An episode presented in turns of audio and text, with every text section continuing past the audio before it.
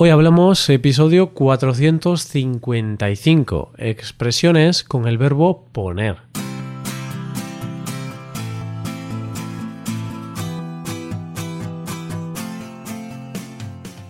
Bienvenido a Hoy Hablamos, el podcast para aprender español cada día. Ya lo sabes, publicamos nuestro podcast de lunes a viernes. Puedes escucharlo en iTunes, en Android o en nuestra página web y si quieres ver la transcripción, la hoja de trabajo de cada episodio y disfrutar de muchas otras ventajas, puedes visitar nuestra web hoyhablamos.com. Ahí podrás beneficiarte de cosas como un buscador avanzado de episodios, un lugar en el que votar los temas que te gustaría que se hicieran en el futuro, soporte premium y otras muchas ventajas. Además, si quieres hablar, pasar un rato entretenido y aprender más cosas, te damos la oportunidad de tener clases con nosotros. Vas a poder comprobar que aprender español desde la comodidad de tu casa es posible. En estas clases vas a llevar tu español al siguiente nivel. Para el episodio de hoy tenemos unas expresiones con algo en común. Ese algo es el verbo poner.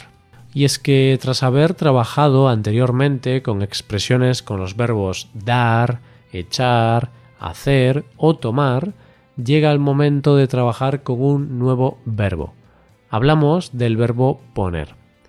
Esperamos que este episodio te ponga contento, así que ponte cómodo, coge lápiz y papel porque en breves instantes sabrás qué significan expresiones como poner pegas, poner en bandeja o ponerse las botas. Empezamos. Hoy hablamos de expresiones con el verbo poner.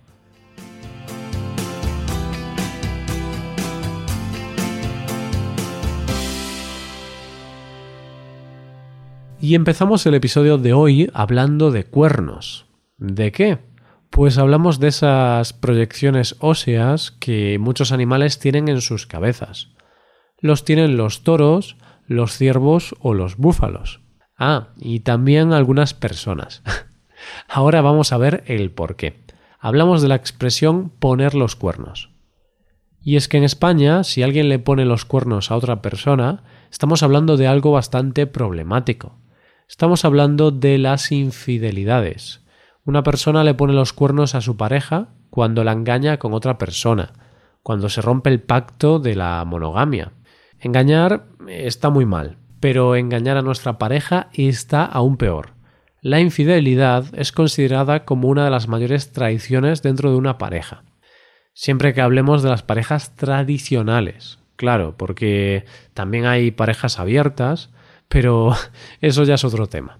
Si queremos tener una vida tranquila y equilibrada en pareja, lo mejor será no poner los cuernos y que no nos pongan los cuernos, es decir, no engañar a nuestra pareja con otra persona y claro, que nuestra pareja tampoco nos engañe. Para esto se necesita amor, pasión, confianza, respeto, lealtad, estabilidad y muchas otras cosas precisamente lo que a algunas parejas les falta.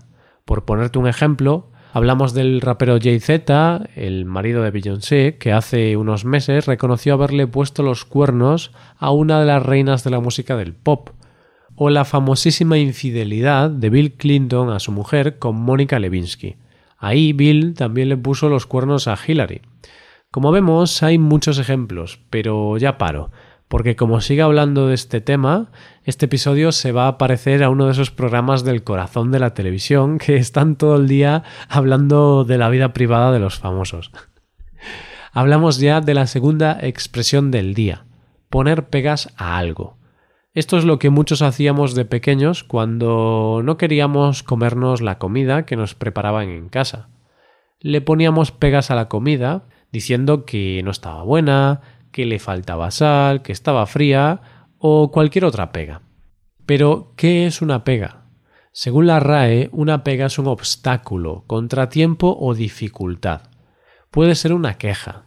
De esta forma, cuando nos quejamos de algo, le estamos poniendo pegas. Imagínate que estás haciendo un proyecto importante en el trabajo, un proyecto al que le estás dedicando mucho tiempo e ilusión. Pero llega tu supervisor y le empieza a poner pegas al proyecto. Si es así, significa que el supervisor está quejándose, que no le gusta tu proyecto. Y claro, en ese caso creo que lo más conveniente sería que tú no le pusieras pegas a sus quejas e hicieras los cambios que te sugiriera. Bueno, eso o que le dijeras que no tiene ni idea de lo que está diciendo. De esta manera te aseguras que va a ser tu último día de trabajo en la empresa. ¿Por qué? Pues porque le habrás puesto en bandeja tu despido a tu jefe. Hablamos de la expresión poner algo en bandeja. Cuando algo se pone en bandeja significa que algo se facilita, se obtiene con mayor facilidad. Siguiendo el ejemplo de antes, si haces algo malo en tu trabajo, le estás poniendo en bandeja a tu jefe tu despido. Viendo otro ejemplo, imagínate que no tienes ganas de hacer nada el domingo.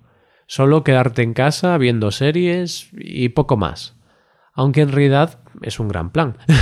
pues imagínate ahora que empieza a llover y a hacer un frío espantoso, uno de esos días en los que está casi prohibido salir de casa. Uno de esos días en los que está casi prohibido salir de casa.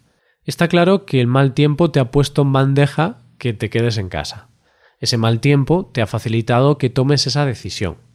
Y vamos con un ejemplo más. Ahora piensa en el coche de tus sueños. Uno de esos coches deportivos que cuestan muchísimo dinero. Pues bien, si te toca la lotería, podemos decir que se te va a poner ese coche en bandeja, ya que va a ser mucho más fácil para ti tener la posibilidad de adquirir ese vehículo. Y ahora vamos a hablar de la cuarta expresión del día de hoy, ponerse las botas. Aquí lo más fácil es pensar que nos ponemos las botas de manera literal, es decir, que nos ponemos este calzado. Este calzado que con la lluvia o la nieve, por ejemplo, se pueden convertir en un gran aliado. Pero no, en realidad queremos decir otra cosa distinta. Alguien se pone las botas cuando come en abundancia, cuando gana mucho dinero o cuando obtiene un gran beneficio o una gran cantidad de algo. El origen de esta expresión lo encontramos en el momento en el que las botas se empezaron a hacer populares. Eran principalmente de cuero, y por lo general muy caras. Por este motivo era un signo de riqueza, de abundancia, ya que no todo el mundo podía comprarlas. Vamos a ver algún ejemplo. Si vas a un hotel de vacaciones con un todo incluido, es más que probable que te pongas las botas en el restaurante, o sea, que comas muchísimo. Es lo que pasa cuando vas a un lugar de estos y ya está todo pagado. No hay límites, puedes comer tanto como puedas. Otro ejemplo, pero este para los más futboleros. Si te gusta el fútbol, sabrás que hace unos días el Barcelona ganó al Real Madrid. El equipo catalán le metió 5 goles al equipo madrileño. Por lo que aquí podemos decir que el Barcelona se puso las botas. Metieron muchos goles. Lo sentimos por los aficionados del Real Madrid. Fue una derrota muy lamentable. Más de un aficionado madridista, al ver el resultado del partido, Seguro que se puso como un tomate. ¿Como un tomate? sí, exacto, como esta hortaliza tan rica y sana que ponemos en la ensalada o en el bocadillo. Y es que hablamos de la expresión ponerse como un tomate. Decimos que una persona se pone como un tomate cuando su cara se pone roja, cuando siente vergüenza por algo. No es muy difícil de ver por qué se hace la comparación de la cara de una persona con esta hortaliza, bueno, hortaliza o fruta. Creo que es una fruta, pero no estoy seguro. De cualquier manera, sentir esta sensación de vergüenza es bastante normal. Seamos más o menos vergonzosos, lo cierto es que hay situaciones que no podemos controlar y que nos hacen sentir incómodos. Hablar en público o decirle a una persona que te gusta pueden ser dos buenos motivos para ponerte como un tomate. Quizá, en lugar de ponerse como un tomate, hayas escuchado en alguna ocasión ponerse rojo o ponerse rojo como un tomate. Da igual, todas tienen el mismo significado. Bueno, pues con esta expresión tan útil en nuestro idioma llegamos a la recta final del episodio de hoy. Sin embargo, antes de despedirme, te voy a explicar algo que puedes hacer para mejorar tu español y colaborar con este podcast. Si quieres, claro. si no quieres, no pasa nada. No te vamos a guardar rencor. Somos buena gente. te voy a explicar dos cosas. Una de ellas es que puedes hacerte suscriptor premium. De esta forma te podrás beneficiar de múltiples ventajas, como la transcripción de los episodios o la posibilidad de practicar con actividades, entre otras cosas. Y la segunda cosa es que puedes tomar clases de español con nosotros, profesores nativos y certificados. Puedes tomarlas a través de Skype o a través de cualquier otra plataforma. Así que ya lo sabes, búscanos en nuestra página web hoyhablamos.com. Muchas gracias por escucharnos. Nos vemos en el episodio de mañana donde hablaremos de noticias en español. Pasa un buen día. Hasta mañana.